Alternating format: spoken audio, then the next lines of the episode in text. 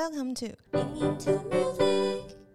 欢迎来到音音有代志，为你带来音乐大小事。我是嘉编，我是 S 边，开心。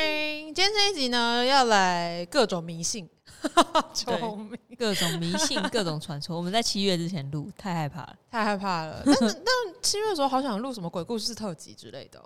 可以找找看，耶嘿！大家会不会不敢听啊？应该不会吧？我觉得我们的我们的听众感觉应该是大胆的人们，我也不太确定。你会怕这种东西吗？我小时候很怕，但长大之后就反而觉得人其实更可怕。没错，因为我是我相信偶尔就是会看那种每一道那么可怕的鬼片舒压，就是你被吓一下之后，因为你就是整个肾上腺素飙升，然后就是很紧张，你过了那个劲之后，其实会还蛮快乐的。我觉得怎么办？好像变态，我就我就我现在听起来像变态杀人魔。没事没事，好，然后今天会有这一集呢，其实是主要是我们七月的专题，就是我们七月有个大作曲家生日，就是大名鼎鼎的马勒先生。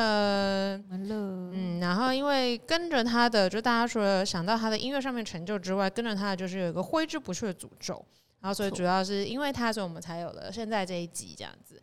马勒真的是一个很厉害的人呢、就是他算是双栖，就是他又就是又很会指挥，然后又嗯很会作曲，嗯，然后就是查了一下资料，发现我觉得他真的是他那个年代的霸道总裁，因为他就是有一种，哎、你不觉得霸道总裁？我我个人是觉得他的他的就是他的生平故事，除了可以拿来拍电影之外，我觉得超适合拍就是连续剧。那霸总小说，对啊，就是我说一就是一，就是他对他的。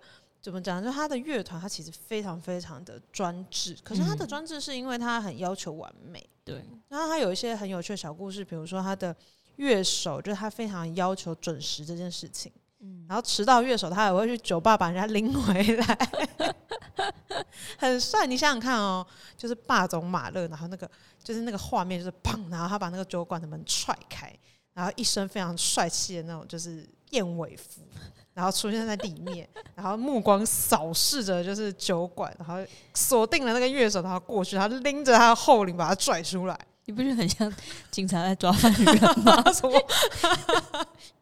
就是一讲就觉得很帅耶。然后他其实他在他的那个年代，就是因为大家都知道说，诶，他他是以指挥闻名的。嗯，然后他其实一直都有持续在作曲，然后还会搬到就是他在作曲的时候，他也会去住在就是湖边的小屋这样子，有点像关不能说关禁闭，有点像是就是有一个特殊的空间让他作曲这样子。嗯可是他的乐曲在当时的时候并没有受到那么受欢迎，反而是后面他慢慢就是我觉得很像那种好酒，就越陈越香这样子，嗯然后越来越多人知道他的魅力。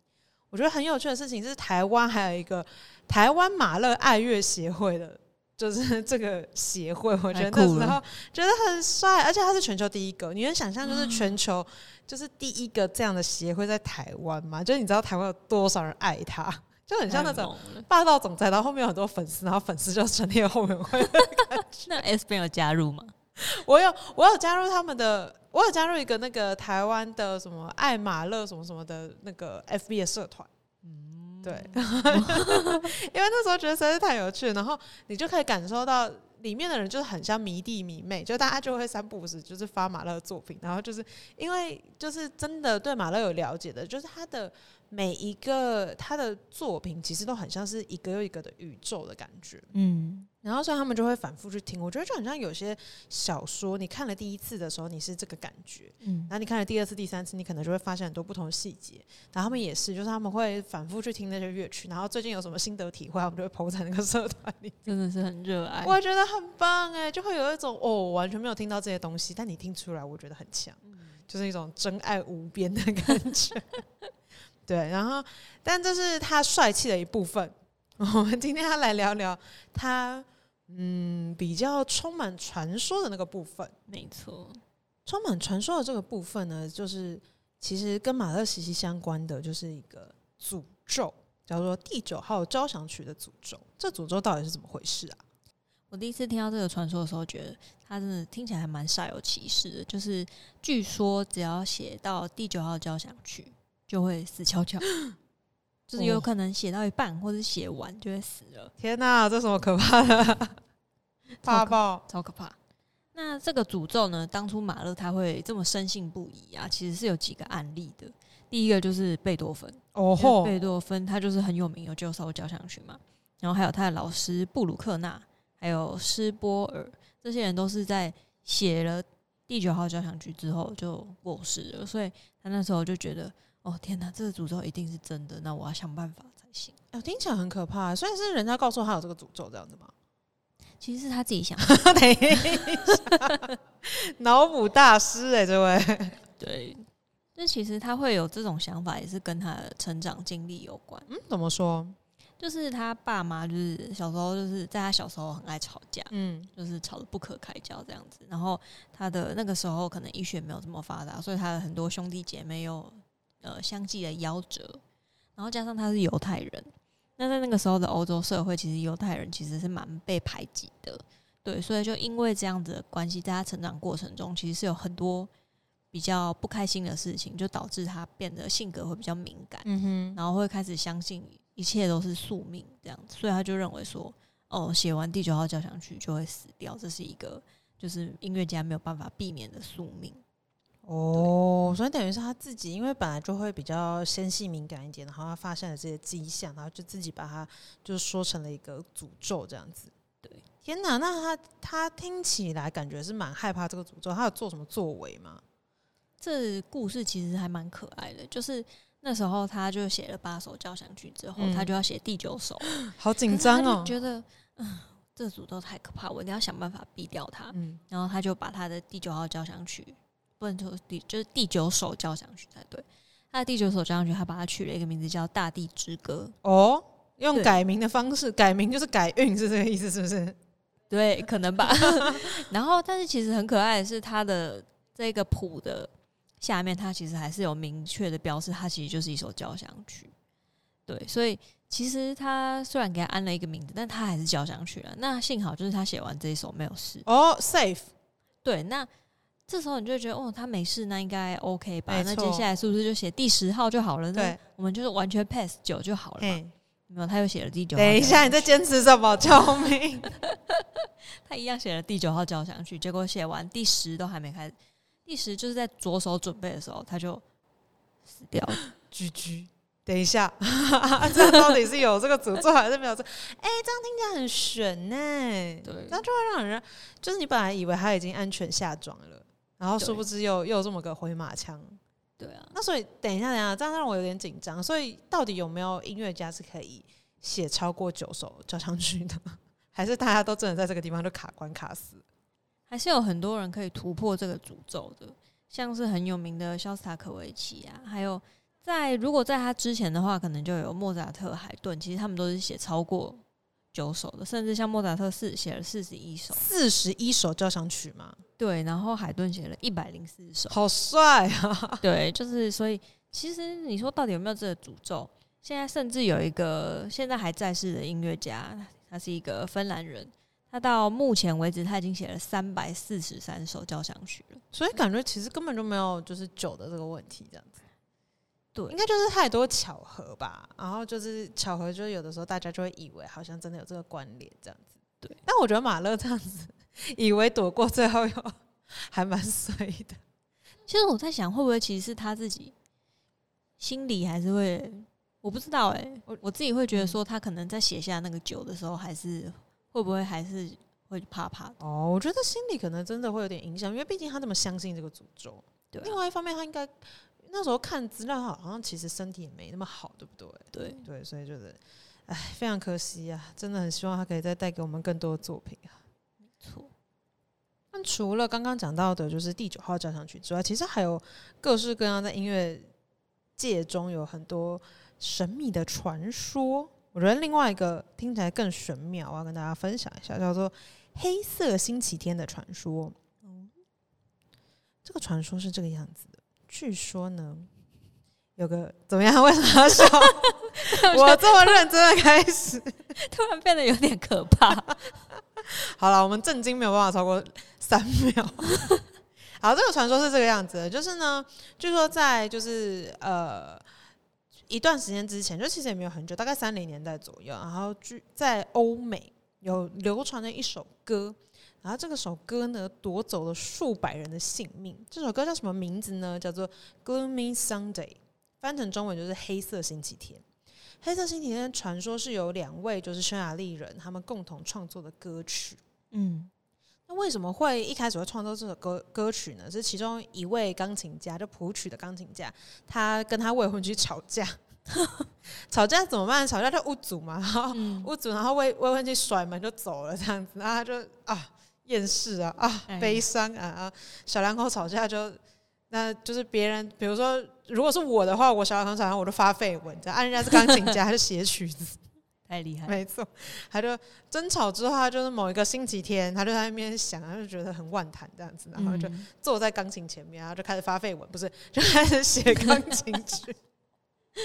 然后一边写呢，据说那个时候就是灰色天空的嘛，然后大雨就这样淅沥沥的落下，他就想说啊，这是个阴沉又令人就是忧郁的星期天呐。然后到这个时候怎么样，灵感就浮现了，有没有？就会觉得老天爷都在就是赞同我的情绪。然后听说他就是这一首曲子，其实只花了大概三十分钟一个小时就完成了，这么厉害？对。然后因为刚刚说的是礼拜天完成曲子，所以就叫它灰色星期天，好直白，没错。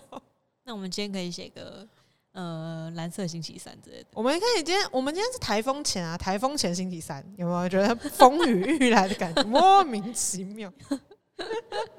然后写完之后，他自己其实蛮满意的啦。就是你虽然说，就是一开始写的时候好像什么很厌世的曲子，他写完之后觉得哦，我蛮厉害的，我蛮强的，然后就把曲子寄给了音乐公司。结果音乐公司就退回了他的作品。诶，为什么退回去呢？他就说。因为你那个就是不是因为这个曲子太悲伤，而是因为就是我听你这个曲子，我觉得里面有点绝望，就有一种可以是黑色，但你有点太黑了，我怕大家不喜欢。反正就大概是这样子啊，他就被退回去，然后可是后来就他还是有成功找到可以为他发行这个曲子的，就是发行商这样，然后这个曲子就就公开了。嗯，对。那公开了之后呢？这个曲子就开始爆红哦，但它的红法非常非常的奇特，嗯，它不是说大家喜欢就是就是红是因为这个曲子多好听，嗯，而是因为这个曲子太忧郁，然后欧洲就开始时不时的传来有人因为听了这首歌然后自杀的传闻，我觉得有一个他真的很绘声绘影。他多夸张！他就说，就是据说在比利时的酒吧，然后大家就是酒吧就是喝酒嘛，听音乐啊，然后乐队就演奏《黑色星期天》。我我是不知道为什么在酒吧演奏这首歌啦，但反正可能乐队失恋吧，可能隔天要上班啊，对也蛮值得《黑色星期天》。反正他们就演奏这一首，然后结果呢，就突然有有人就歇斯底里大叫说：“我受不了了！”然后就有个匈牙利的青年，他就喝完了他手中的酒。然后就掏出手枪，然后就在酒吧的棒就自杀了。随身携带手枪是合理的吗？我就在想，那个年代的欧洲 maybe 合理，但我不太确定。好，anyway，反正就这样。然后，然后这个故事你以为到这边就结束了，对不对？没有，就后面还有穿凿附会另外一个传说，就是据说来调查的警察，嗯，然后就找不出什么蛛丝马迹，然后他就他就想说，哎，就是听说有这首曲子，然后他就去找这首曲子来听。结果后来他听完这首曲子之后，他也自杀了。嗯，然后人们就在他办公桌上面就发现了，就是一封信，然后就是说，就是我实在受不了这么悲伤的曲子这样子，然后他就离开人世了。太可怕了。嗯，然后重点是后来这个传说就开始变本加厉，就我们刚刚说，它都是在欧洲发生的事情嘛，对不对？嗯。然后后来就什么纽约啦、华盛顿、米兰啊、布达佩斯啊、柏林啊，反正就是世界各地遍地开花，大家都会听到这首歌，然后就就去。自杀了，然后大家就会就是觉得很可怕，然后有人就做统计，然后说什么就是可能有多达一百人是因为这个曲子，然后就是自杀，他就开始变得越来越可怕，这样，然后甚至有人说，那是不是就应该要，比如说要禁播啊，等等等等之类的，嗯，然后这个作家他后来就是这个作曲家，他后来是因为就是他就是他后来也是自杀了。因为他主要是，可是他的自杀，有人是觉得他的原因是因为可能就是灵感的枯竭啊。然后，可是毕竟这种东西就很难说，因为没有人知道他真正的原因是什么这样子。然后可是因为就是作曲者本人本身的自杀，然后又为这个曲子就是添上了非常非常神秘的色彩这样子。然后在这从此之后，这首歌就变成了一种神曲这样子，它就变成一种都市传说，就谁有办法挑战。就是然后还活下来，然后就是很难得的事情，不啦不啦之类的。嗯，我当初在写文章的时候，我就吼，这么厉害是吗？然后我就把它点开来听。那你听完有很忧郁吗？其实还好，我觉得可能是因为 S Ben 是一个正能量有点就是超爆棚的人，就可能要这样的人听了，就你可能会从一百二十分变八十而已。那可能本来他能量就没有很多的人，就会从什么六十变二十。我那时候因为听的话，我觉得他甚至不到让我觉得非常哀伤，就是比较是他编曲让我觉得没有到那么喜欢，又没有共鸣吧。就是我其实比较喜欢那种比较舒缓一点的歌，不然就是很嗨的歌。然后那一首的话不会很悲伤，就只是就是有一种你听完我还完整的听完哦，就只是有一种哦不合我胃口，嫌弃大于忧，也没有到嫌弃，就只是哦这就是我听过一次，我就不会不是单曲循环的歌，大概是那种感觉。对，然后所以就默默关掉，然后就是打开了我的手机，就是再追了一会儿心，就马上平复了我的。所有的情绪这样子，嗯，那可是大家就会听到这里就觉得很神奇啊！就是难道就是真的是因为 S B N 就是比如说就是正能量爆棚，所以才没有被影响吗？然后就有人去调查这样子。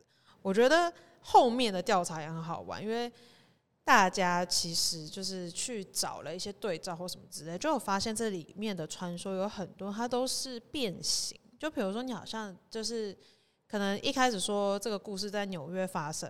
然后我换一些细节，我就说他在华盛顿也发生，然后什么什么之类的，就有点穿凿附会，然后就有一种我听过，然后然后我再往下传出去的时候，我又加油添醋啊，等等等等之类，然后就让这整个东西就变得越来越夸张，嗯。嗯，然后可是其实其实没有真的造成那么多负面的影响，然后他曾经有被禁播过，嗯，那时候主要是被英国 BBC 禁播。然后那时候禁播，大家都说那是不是因为它造成很多人死亡，然后才禁播？可其实不是，是因为他们那时候刚好是在打仗的时候，就主要是二战爆发之后，然后就是打仗的时候又很容易会士气低迷这样子，然后所以他们就会希望说你要多播一些比较正能量的歌曲，不要播太太低沉的那种音乐这样子。嗯，然后所以有曾经有一小段禁播史，嗯，所以我觉得。看到后面的考证，觉得这一切其实都只是穿凿附会。但其实很多，嗯，就很多以前留下来的传说，可能其实也都是这样的哦。因为加上以前的科技更不发达，那就很多事情一传十，十传百，就会变得越来越奇怪的感觉。没错，所以说大家如果真的想要挑战的话，就是欢迎大家 去听那个。我们到时候把音乐放在那个资讯栏之类的，或大家可以用我们刚刚讲到的关键字去找一下。你可以听听看这首曲子，记得带上很正能量的。没错，记得带上 S B 的声音，你就可以一边放，然后一边就是放我们这集 podcast 这样子。就如果觉得太无助，你就把我们这集 podcast 再拿回来重听一遍。没错，就瞬间觉得嗯没关系，我就是 充满小太阳的感觉，就很有趣啊，就是。可是就是他，所以如果下次有人就是一本正经的跟你讲黑色星期一的故事，你就可以吐槽他说：“我早就知道这个的真相了。” 对。那刚刚讲到两个都比较是偏向呃，可能是比较古典乐界的相关的传说，这样子就是说了刚刚第九号交响曲的诅咒，然后黑色星期天的传说。那在流行乐界有没有相关的这种说法呢？嗯，在摇滚乐界其实有一个叫做二期俱乐部的东西哦。那是什么？嗯，二七俱乐部它其实是一个在摇滚乐界的一个算是小诅咒吧。对，然后它就是因为那时候在一九六九年到七一年，相继有四个很有名的摇滚乐的明星过世。嗯哼，他们都在二十七岁的时候过世。哦，对，所以那时候就让大家开始，一开始第一个的时候还好，第二个的时候还好到第三、第四个的时候就开始觉得。哦，因为是短时间之内相继离世，这样太集中了。那我们就简单介绍一下这几位，就是巨星。那第一个呢是 Brian Jones，他是滚石乐团的呃创团元老级吉他手。对，然后他是一个很有才华的人，就他会演奏很多的乐器。可是因为他就是据说经常就是不去好好的练习，所以就被 团员赶走，就是让叫他退团。对，然后就他在退团队友是吗？对，他在退团不到一个月之后，他就被发现溺毙在他们家的泳池。嗯，对，可是蛮奇怪，就是其实他是一个游泳健将。哦，对，所以就有外界推测他有可能是有用药啊什么之类的。嗯哼哼。那第二个呢是 Jimmy Hendrix，他是摇滚乐史上最伟大的吉他手。哦，对，然后还有个封号叫做“吉他之神 ”，神级般的人物啊。对，可是他在一次的巡回演出的时候，因为服用安眠药跟酒精，然后他就呕吐窒息，就过世了。对，所以一代为什么为什么呕吐窒息过世？什么意思？就是他就吐嘛，然后就自己给丢哦，对，所以他等于是被自己的呕吐物给噎死。天哪，这个意外好令人难过。对，就一代吉他之神这样，嗯，就这样陨落这样。那第三个呢是 Janis Joplin，她是六零年代最狂野的女生，就是她的声音非常的有磁性，然后她在舞台上总是有点像锵锵的这样。她的音乐生涯就只有短短的三年。然后她就过世，因为吸食过量的海洛因这样子。哦，用药过量这样子。那后面还有三个呢，是分别是 Jim Morrison，然后 Amy Whitehouse，还有 Kurt Cobain。那 Kurt Cobain 呢，他算是最近跟上映的黑寡妇电影有一点点关系。没错，他真的，因为我是我没有那么熟，就是摇滚乐手的，就是。应该说没有那么熟摇滚乐史，然后最近是那个因为黑寡妇上映嘛，然后那时候听他的那个一开场的时候就是的音乐，然后就才知道了就是 Kurt Cobain 这个人这样子。对他们那个时候其实是非常能够代表那个年代，应该是他们那个乐团本身，他们等于是营造出了一种就是很特别的、很特别的氛围，他们的整个团队。营造出来感觉好，就好像有点颓废，还有点厌世，嗯，然后就是非常非常独特这样子，然后所以就是吸引了非常多的人。就本来大家都会觉得，哦，好像就只是个小乐团，然后殊不知就是唱片推出来之后就大爆红这样子，嗯，然后可是就是这样子的故事，就是这样子的过程，其实也给他带来了一些就是蛮负面的影响，因为就是他是一个非常有自己想法的人，嗯嗯，然后。他们最有名的一首歌，就是这次在《黑寡妇》里面有被就是翻唱的那个乐曲，叫做《Smells Like Teen Spirit》。嗯，然后就是听起来，就是这首歌你。光是听曲名，就是如果翻成中文的时候，有人会翻成什么“仿佛青春气息”这样子，那就觉得听起来很阳光啊，对不对？青春的气息那样子，对。可是就是基本上里面就会是来啊，来嗨啊，我们来嗨，就是 大概是这种感觉这样子。然后刚刚讲到就是名气，然后快速的成名，然后跟就是大家的目光，其实也给他带来了就是蛮多的压力，就会变成是大家可能就开始期待你做一些事情啊，然后或者是希望你长成他们。想象中的样子，然后就会变成他可能没有办法像原本一样那么自由自在的，就是用就是自己的音乐去表达自己这样子。嗯，所以后来他也是在这个过程中，就是最后选择了自杀。嗯，也是蛮可惜，觉得蛮可惜的。可是就是我觉得其实俱乐部这个东西会给我一些反思，就是比较像是比如说我们刚刚讲的，就是第九号交响曲啊，然后或者是黑色星期天，就有的时候是。我们在还不了解的时候，可能会觉得，就是大家就会把它变成，比如说传说啦，然后会有各式各样的迷信啊。嗯。可是其实，当我们更了解背后的一些原因的时候，我们就会知道说，他们其实并不是那么神秘，也不是那么可怕的。嗯。因为像我觉得，像二七俱乐部这个，我觉得更重要的应该是我们这些就是有名的人，其实不一定有不有名，就是大家可能或多或少都会承受一些心理的。压力这样，有的时候是我们要去分辨，然后去知道，然后给予就是提提供他们一些协助，这样子对。就是如果我们可以更多的，比如说就是施予帮忙，然后去同理他们的话，可能就不会有这么多就是二期俱乐部的成员。嗯，我觉得是一个提醒吧。而且我觉得还有另外一个点，有可能是其实也有人提到说，他觉得其实这不是一个什么诅咒嗯，就是他其实比较像是这些人他们。创作音乐到这个程度的时候，因为很多人他们都是从可能十几岁、将近二十岁，甚至更小的时候就开始创作音乐、学习这个东西。嗯，那也许，也许就是这就是一个坎吧。就是人在成长的过程中的一个坎，我觉得也是有可能。对，那你可能他们本身就是有一些心理上的疾病啊，有可能，或是说又因为这些镁光灯，然后人们的期待的目光对他们又带来更大的压力，所以才会导致他们可能后来没有办法就是继续走下去。这样，对，有的时候就可能给多一点理解吧。然后我觉得，就是比如说破除迷信这件事情也非常的重要。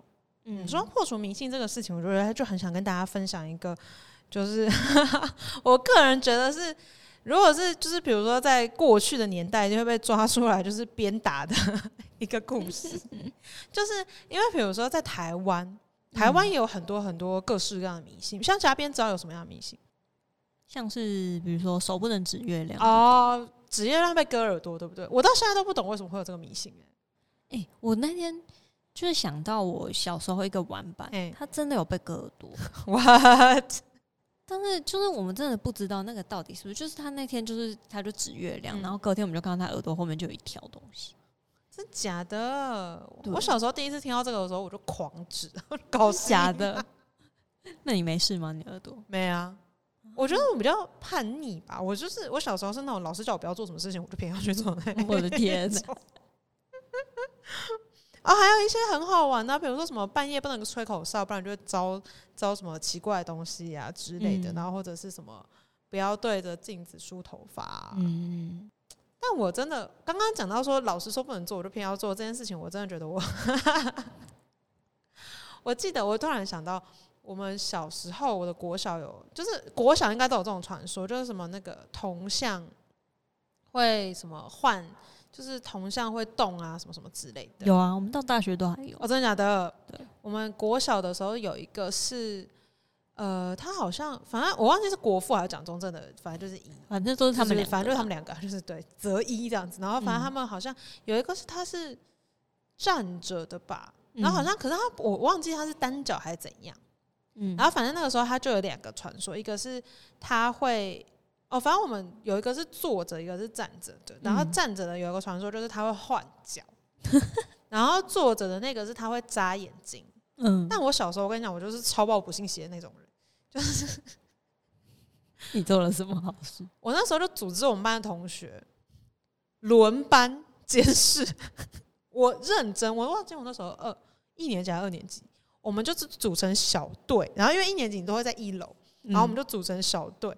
然后就是可能就是两三个人一队这样子，然后因为不是有好几节下课嘛，嗯，我们就每节下课轮班监视。我我不记得我们到底看了几天，可能两三天吧。然后最后得证就是没有这件事情，说不定人家是晚上少 在懂啊。